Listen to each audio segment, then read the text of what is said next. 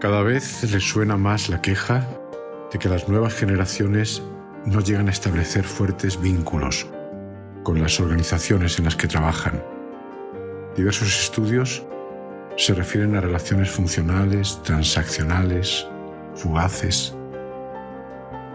Si es cierto eso, ¿es algo malo en sí mismo? ¿Es el trabajo el centro de la vida?